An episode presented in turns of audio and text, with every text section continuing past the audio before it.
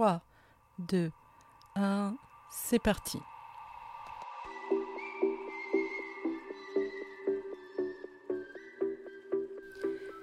Épisode 5, cerveau droit, cerveau gauche.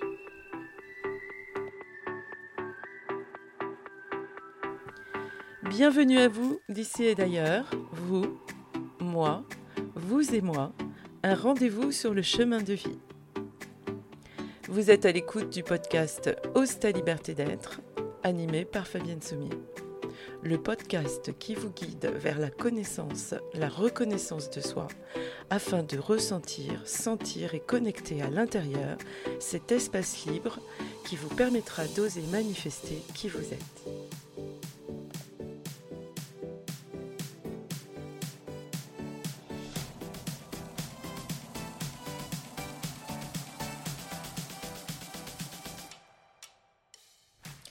Bonjour à toutes et à tous, j'espère que vous vous portez au mieux et que vous observez que le printemps est déjà là. Observez la nature, il est bel et bien là. Mais aujourd'hui, je vais vous parler du cerveau gauche et du cerveau droit. Alors je vous rassure, nous n'avons qu'un seul cerveau.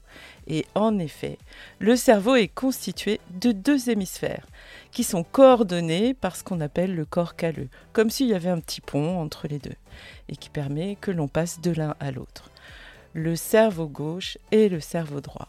Nous avons besoin de nos deux cerveaux pour vivre au quotidien, car l'un complète l'autre. Cependant, chacun d'entre nous n'utilise qu'avec préférence l'un des deux cerveaux, et toujours le même.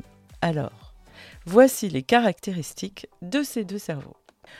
Le cerveau gauche, monsieur concept. Le cerveau gauche, il est rationnel, technique, analytique, logique. C'est le cerveau que l'on dit scientifique.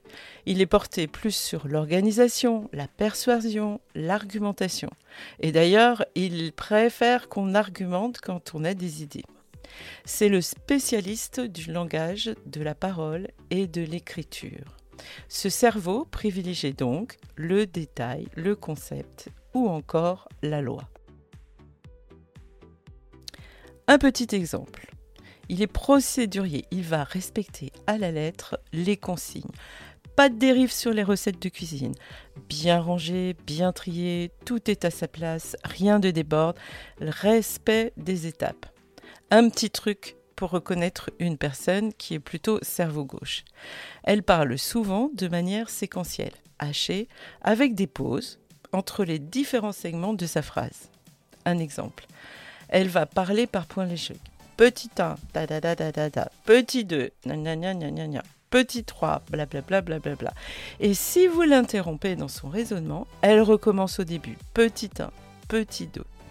La personne qui privilégie son cerveau gauche va avoir plus de mal à comprendre le symbolisme, l'intuition, la créativité. Il vous dira certainement, il est 12h31, mais jamais midi et demi. A l'inverse, le cerveau droit. Lui, c'est la vision globale. Il est plutôt irrationnel et subjectif. Il se caractérise au travers son intuition, sa créativité. Il utilise beaucoup d'images et de symboles, beaucoup dans le corps la plupart du temps, et il a un discours très émotionnel et surtout un discours de synthèse. Un petit truc pour reconnaître une personne très cerveau droit, elle parle de manière circulaire, sans forcément avoir une logique à l'intérieur rationnelle dans son discours. Quelquefois, on dit que c'est des personnes qu'on a du mal à suivre. Elle a tendance à ne pas finir ses phrases, elle est très intuitive et elle utilise énormément d'images et de symboles pour illustrer ce qu'elle dit. Souvent, elle plante le décor. En effet, elle va vous parler d'un fait et vous allez devoir imaginer, et ce sera très facile, de quoi elle parle. La personne cerveau droit va avoir plus de mal à comprendre une logique rationnelle. Alors, les chiffres, les mathématiques, vous oubliez, l'analyse, et en revanche, elle est très branchée sur une intuition. Cependant, il a tendance à synthétiser et à globaliser les informations. C'est le cerveau de l'improvisation, de l'intuition, et il est spontané et aime les surprises. On dit que c'est l'hémisphère consacré à l'art, la création, la rêverie. C'est donc lui qui vous dira qu'il est midi et demi, contrairement au cerveau gauche qui vous dira 12h31. Alors, en résumé, eh bien, le cerveau droit, c'est comme s'il était en haut de la tour Eiffel. Et qu'est-ce qu'on voit de Paris En haut de la tour Eiffel, on voit tout Paris. Et il va regarder en bas et il va dire Ah non, mais là, si vous bougez le camion, tout va se déboucher. Il n'y a pas de souci. Allez, enlevez le camion, il n'y aura plus de bouchons dans Paris. Et puis bien le cerveau gauche, il est en bas de la tour Eiffel. Et qu'est-ce qu'on voit en bas de la tour Eiffel? Le bouchon. Et il faut trouver la solution. Mais il faut tout pour faire un monde. Alors comment fait ce choix? Est-ce que c'est un choix d'ailleurs? Eh bien en fait c'est qui vous êtes tout au fond de vous et vient se développer ou pas au travers votre éducation, votre sensibilité et votre expérience de vie que vous utiliserez de préférant votre cerveau droit ou votre cerveau gauche. Mais il existe des cerveaux droits et cerveaux gauche. C'est ceux que l'on appelle les génies.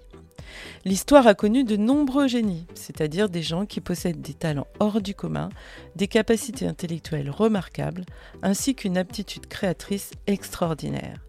Ces compétences viennent de la possibilité d'utiliser aussi bien le cerveau gauche que le cerveau droit, savoir associer l'analyse et la synthèse avec l'imagination et la logique.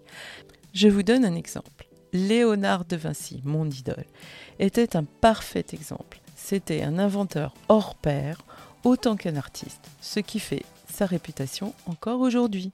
Et plus récemment, eh bien, Monsieur Apple, Steve Jobs. Chacun peut améliorer ses capacités. Cela peut beaucoup vous aider en développement personnel de savoir si vous fonctionnez de manière préférentielle avec votre hémisphère gauche pardon, ou avec votre hémisphère droit, car vous pourrez mieux comprendre vos interlocuteurs et surtout apprendre à développer les capacités latentes de l'hémisphère dont vous vous servez le moins. Il suffit de repérer avec quelle partie du cerveau vous êtes le plus à l'aise, avec laquelle vous fonctionnez le plus, puis de s'exercer à faire travailler l'autre partie du cerveau.